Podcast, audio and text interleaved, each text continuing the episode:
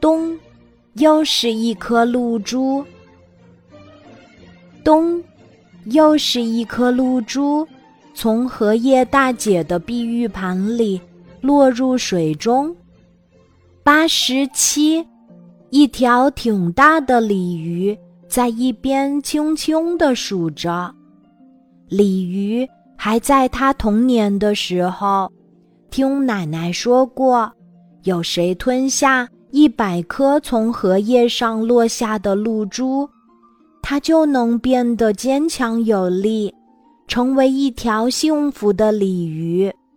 它能跳过龙门，变成一条金光闪闪的龙。鲤鱼还在他童年的时候。每天清早就在荷叶下等着。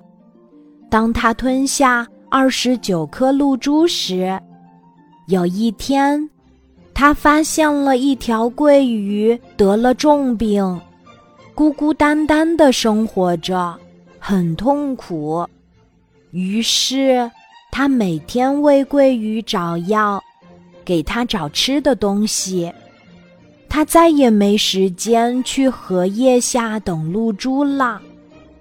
过了好久，鲑鱼的病终于好了，他们成为了一对非常要好的朋友。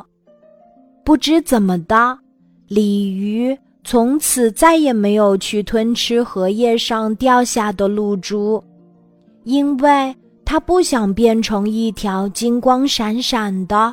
然而是孤孤单单的龙，他愿意和他的好朋友在这个池塘里生活，他觉得这比什么都愉快。咚，又是一颗露珠落下了水。八十八，鲤鱼又轻轻地数了声，但他从此养成了一个习惯。每当看到一颗露珠从荷叶上落下来，他都要数一下。他知道这露珠的味道远没有它的声音来的逗人喜爱。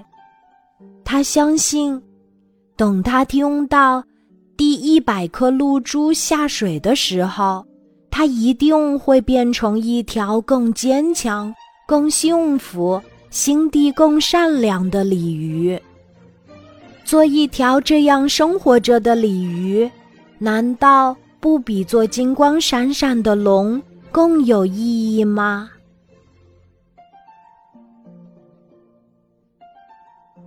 今天的故事就讲到这里，记得在喜马拉雅 APP 搜索“晚安妈妈”，每天晚上八点，我都会在喜马拉雅等你。